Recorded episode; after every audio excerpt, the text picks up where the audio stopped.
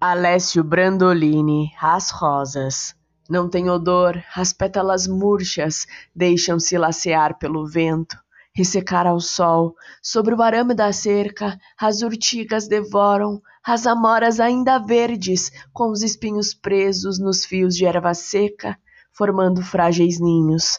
As rosas, as puseste, com os delicados gestos que por séculos transmigram de mãe para filha as rosas são a reserva de calor e alegria, o sonho da água que se derrama pelo bosque em chamas.